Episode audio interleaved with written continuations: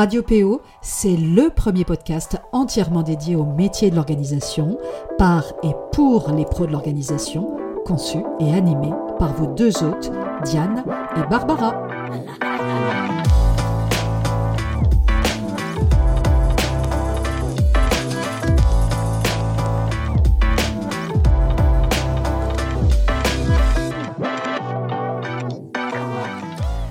Je suis ravie de vous retrouver pour un tout nouvel épisode du podcast Radio PO, la radio des pros de l'organisation. Au moment où vous écouterez cet épisode, euh, on sera, euh, Barbara et moi, tout juste de retour d'un déplacement express à Toulouse. Alors vous savez qu'on n'est pas très loin puisqu'on est sur euh, Montpellier. On est parti mercredi on est revenu jeudi soir, hier soir donc, pour participer à double titre au cinquième forum régional de l'économie circulaire qui a eu lieu hier, euh, jeudi 13 octobre, à la Cité à Toulouse. Alors, à double titre, puisque bah, on y va euh, à la fois pour représenter Temps Équilibre en tant que participant, acteur de l'économie circulaire en Occitanie, mais aussi en tant qu'intervenant, puisque j'ai eu le, plaisir d'intervenir hier après-midi aux côtés de bah, mon acolyte Florian César, directeur associé du cabinet Agathe, avec lequel j'ai copiloté euh, pendant près de deux ans l'opération Oser changer avec l'ADEME, dont je vous ai souvent euh, parlé ici. Euh, il s'agissait pendant cette intervention de présenter aux acteurs locaux le principe de l'opération Oser changer, mais aussi les leviers d'engagement qu'on a actionnés pendant l'opération pour que justement les foyers accompagnés par nos achats, nos home organizers, aillent justement au bout de l'opération, parce que vous le savez, on leur a demandé beaucoup, beaucoup de choses.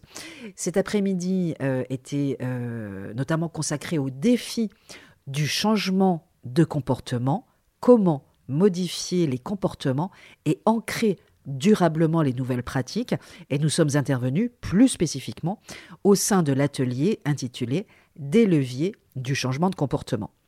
Il s'agissait également, et ça, ça nous intéresse tout particulièrement d'évoquer la reproductibilité de l'opération aux échangés en région. Donc, alors, évidemment sur un mode allégé parce que euh, l'opération aux échangés, c'était quand même une grosse opération, une grosse machine, mais ça prouve que les collectivités territoriales et les acteurs locaux peuvent aussi s'emparer de l'opération et de tous les outils aussi qu'on a mis en place et qui sont je le rappelle, disponible en libre accès sur le site de l'ADEME. Et se rapprocher aussi, hein, ces collectivités territoriales, ces acteurs locaux, on l'espère, des home organizers locales, pour reproduire à plus petite échelle, ou même pourquoi pas de façon différente, sous forme d'ateliers collectifs par exemple, le principe de l'opération. Alors, Quelques mots quand même sur ce forum de l'économie circulaire auquel on, participe, nous, euh, Temps Équilibre, pour la première fois. Il s'agit de la cinquième édition organisée par la région Occitanie et l'ADEME. Et ce forum vise à rassembler donc les acteurs de l'économie circulaire en Occitanie, que ce soit des institutionnels, des associations, des entreprises, à témoigner de la richesse justement des actions menées sur le territoire, de la diversité des initiatives et des multitudes d'applications de l'économie circulaire, approche qui allie enjeux social, environnemental et économique sous le signe donc des rencontres, de l'interconnaissance et des échanges. L'idée, c'est aussi euh, d'inspirer, de questionner, de faire rêver, de renforcer l'envie et transmettre l'énergie d'agir en faveur du développement de l'économie circulaire qu'à temps équilibre, vous le savez, nous soutenons à 100% forcément. Alors, on a pu euh, notamment assister en plénière aux interventions de deux personnalités absolument passionnantes. Philippe Biwix, qui est directeur général adjoint d'AREP, qui est aussi auteur d'essais sur les questions environnementales, spécialiste de l'épuisement des ressources minérales et promoteur des low-tech. Et aussi Nicolas Fiolaine, chercheur en psychologie sociale à l'Université de Lyon. Et lui, il enseigne les sciences comportementales à l'INSP, qui est l'ex-SENA, et à Sciences Po Lyon aussi. Et ses recherches portent sur les conditions psychosociales et les leviers comportementaux des changements et des transitions. Il a notamment confondé un réseau mondial de chercheurs sur les temporalités et il accompagne les acteurs du terrain dans la conception et l'expérimentation d'actions et de stratégies d'accompagnement au changement. Alors, autant vous dire que c'était passionnant parce que, vous le savez mieux que personne, le ou la professionnelle de l'organisation devient aussi, au fil des années, au fil de son expérience terrain, un expert aussi de l'accompagnement au changement, que ce soit en homme ou en office organizing, ou en home management, ou encore en gestion du temps. Notre objectif, c'est d'accompagner le changement de notre client, mais aussi de sa famille, de son environnement professionnel.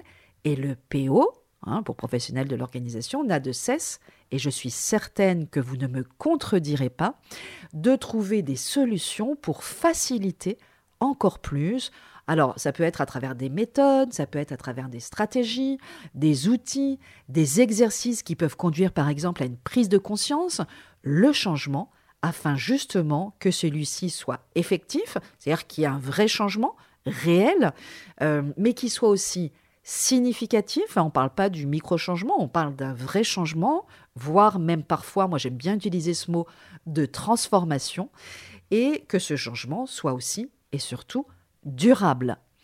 Il est d'ailleurs question aussi, et ça pareil, c'est des choses qui forcément vous parlent si vous m'écoutez, d'accompagnement des transitions de vie dans notre métier. La transition, c'est quoi? C'est un processus qui débute par une fin et qui se termine par un nouveau commencement. Alors vous le savez, on peut parler d'une promotion, d'une réorientation professionnelle, d'un mariage, d'une séparation, d'un déménagement, de changements familiaux, recomposition familiale par exemple, et puis même aussi de, décès. L'accompagnement à la transition de vie, elle aide les personnes à analyser, à accepter et à mieux vivre les changements qu'ils traversent et à les intégrer du coup dans leur trajectoire de vie. Alors typiquement, hein, c'est ce que le, coach professionnel fait. Il accompagne très régulièrement les transitions de vie, mais attention, parce que le home organizer peut quant à lui, justement aussi, utiliser le tri, le désencombrement, euh, l'organisation ou la réorganisation des espaces de vie comme matériaux justement, moi je l'ai fait euh, plein plein de fois, euh, pour permettre à son client de démarrer une nouvelle vie dans de meilleures conditions et avec une énergie renouvelée. Et comme il était donc question euh, d'économie circulaire pendant cette journée à Toulouse, je me suis dit qu'il serait quand même intéressant pour cet épisode de revenir justement sur ce qu'est l'économie circulaire et puis très concrètement aussi de vous parler de ce qu'on pourrait appeler la méthode des trois R, trois R pour réduire, réutiliser, recycler, les trois piliers d'une consommation plus responsable, qui est également porté par l'ADEME. Alors forcément, hein, sur ces questions, l'ADEME porte beaucoup de choses, mais c'est quand même intéressant que vous puissiez savoir de quoi on parle, parce que c'est des choses que vous pouvez également par la suite vous transmettre aussi à vos clients sur le terrain. Alors, déjà, l'économie circulaire, c'est quoi? Parce qu'on en entend beaucoup parler, mais finalement, on ne sait pas toujours précisément à quoi ça correspond. Alors, je vais vous donner une définition très simple. L'économie circulaire vise à changer de paradigme par rapport à l'économie dite linéaire en limitant notamment le gaspillage des ressources et l'impact environnemental et en augmentant l'efficacité à tous les stades de l'économie des produits. Selon l'ADEME, l'économie circulaire peut se définir comme un système économique d'échange et de production qui, à tous les stades du cycle de vie des produits, alors qu'on parle de produits, on parle des biens et des services, vise à augmenter l'efficacité de l'utilisation des ressources et à diminuer l'impact sur l'environnement, évidemment, tout en développant le bien-être des individus. Alors, dit plus simplement, hein, parce que c'est un petit peu quand même euh, compliqué dit comme ça, l'économie circulaire, c'est moins de déchets et c'est moins de gaspillage. Il s'agit aussi de repenser la fin de vie des produits, les méthodes de production et, bien évidemment, nos modes de consommation. Alors, cette fameuse méthode des trois R, réduire, réutiliser, recycler, qu'est-ce que c'est? D'abord, il faut savoir que chaque année, 326 millions de tonnes de déchets sont produits en France par les activités économiques et les ménages, là encore, un hein, chiffre ADEME. Diminuer notre production de déchets, c'est donc économiser les ressources épuisables, on le sait hein, évidemment, de la planète, mais aussi limiter les impacts liés à leur production et à leur gestion. Alors, comment est-ce qu'on peut faire concrètement? Ben, Tout simplement en adoptant de bonnes habitudes. C'est très dans l'air du temps en ce moment, hein, puisqu'on n'a jamais autant parlé de sobriété. Alors il est beaucoup question de sobriété énergétique en ce moment et des bonnes habitudes, des bons gestes, mais c'est valable aussi justement au niveau de l'économie circulaire. Euh, donc, réduire, réutiliser, recycler, ce sont notamment trois bonnes habitudes à euh, adopter pour une consommation plus responsable. Donc réduire pour réduire nos déchets, réutiliser pour réutiliser nos objets pour notamment allonger leur durée de vie autant que possible, et puis évidemment recycler pour bien trier nos déchets euh, afin qu'ils soient recyclés en nouvelles ressources. Alors, je vais juste revenir un petit peu sur chacun euh, des trois termes, hein, des trois bonnes habitudes. Réduire, d'abord. Alors, vous connaissez l'adage, hein, on, l'entend souvent, euh, évidemment, le meilleur déchet, on le dit, on l'a déjà dit, c'est celui qu'on ne produit pas. Réduire ces déchets, c'est possible. Alors, on ne parle pas là encore du zéro déchet, hein, on n'en est pas à ce stade, mais on peut effectivement s'engager dans une réduction de ces déchets, peut-être en anticipant dès l'achat. Euh, on peut par exemple refuser les objets non nécessaires, on peut privilégier les produits réutilisables, on peut choisir les produits les moins emballés ou acheter en vrac, on peut opter pour des objets facilement réparables, on peut louer ou emprunter les objets dont on a rarement besoin. Et puis on peut par exemple entretenir ces appareils et respecter les conditions d'utilisation pour allonger leur durée de vie. Réutiliser, c'est donner là plus particulièrement une seconde vie à ces objets. Et euh, on peut le faire, là encore, en réparant plutôt qu'en jetant. Alors pour la petite anecdote, je viens de faire réparer ma machine à laver qui n'avait que deux ans, que j'avais acheté enfin, en août 2020, une, voilà, d'une bonne marque, quand même une, une, bonne machine à laver. Et je trouvais vraiment euh, absolument dommage justement de devoir, entre guillemets, euh, m'en séparer. Alors c'est vrai que parfois pour réparer, il faut quand même, euh, on le dit souvent, il hein, faut s'armer de patience. J'ai passé euh, quasiment dix jours à essayer de trouver des solutions pour faire réparer quand même ma machine à laver parce que c'était pas forcément évident, mais j'y suis arrivée. Du coup, euh, voilà. Donc alors il se trouve pour la petite anecdote, vous saurez tout qu'une chaussette noire, chaussette de mon mari, était coincé, rester coincé dans le filtre, euh, justement le filtre de, la machine à laver. Mais quand même, effectivement, il faut vraiment, il faut insister, mais ça vaut le coup. Ça vaut le coup, bah déjà parce que ça m'a coûté la réparation 99 euros au lieu peut-être des 300 euros que j'aurais mis dans une nouvelle machine à laver, euh, voilà, euh, premier prix éventuellement. Donc c'est d'abord une économie. Et puis, bah voilà, ça permet effectivement de ne pas euh, remettre dans le circuit une, une machine là qui est quasiment neuve et qui se retrouvait finalement avec un problème de chaussettes coincées dans le filtre. Voilà. Bon, donc juste le message, c'est c'est vrai que ça prend du temps, c'est vrai qu'il faut passer souvent plusieurs appels, plusieurs mails, insister, trouver la pièce, etc., euh, etc. Mais ça vaut le coup. Donc réutiliser, réparer plutôt que jeter, donner plutôt que jeter, acheter d'occasion plutôt que neuf, transformer aussi pour donner une seconde vie. Et puis enfin, troisième point, recycler. Recycler, c'est tout simplement réutiliser la matière première d'un objet hein, pour en créer un nouveau et limiter donc le gaspillage des ressources. Et lorsqu'on ne peut pas éviter la production de déchets, le recyclage, lui, il va permettre d'économiser des matières nécessaires à la fabrication de nouveaux produits.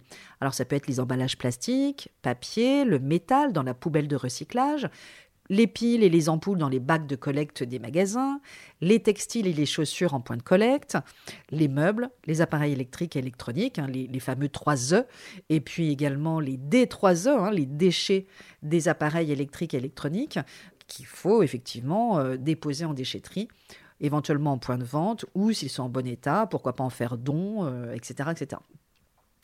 Pensez aussi à rapporter vos médicaments non utilisés ou périmés en pharmacie pour qu'ils soient valorisés Hein, notamment via Cyclamed, vous connaissez forcément, qui est un éco-organisme responsable du tri des médicaments depuis 93, donc ça, ça date. Voilà, donc tout simplement, euh, avoir ces réflexes au quotidien, progressivement, c'est s'engager, soit aussi à son échelle, pour une consommation plus responsable et surtout, très concrètement, une économie plus circulaire. Pour vous aider, vous avez la plateforme euh, lesbonneshabitudes.gouv.fr qui regroupe justement un ensemble d'outils pratiques pour agir au quotidien, notamment la géolocalisation des points de collecte, un guide du tri, un annuaire des réparateurs, euh, des conseils et des astuces, etc. Mais ça, ce sera utile aussi pour vos clients sur le terrain. Donc à vous aussi de les sensibiliser, de leur transmettre à travers votre accompagnement concret les bons gestes, les bonnes habitudes, et vous verrez que ça donnera encore plus de sens, si c'est encore possible, à votre métier. Je vous souhaite évidemment un très très bon week-end et je vous dis à très bientôt sur Radio PO.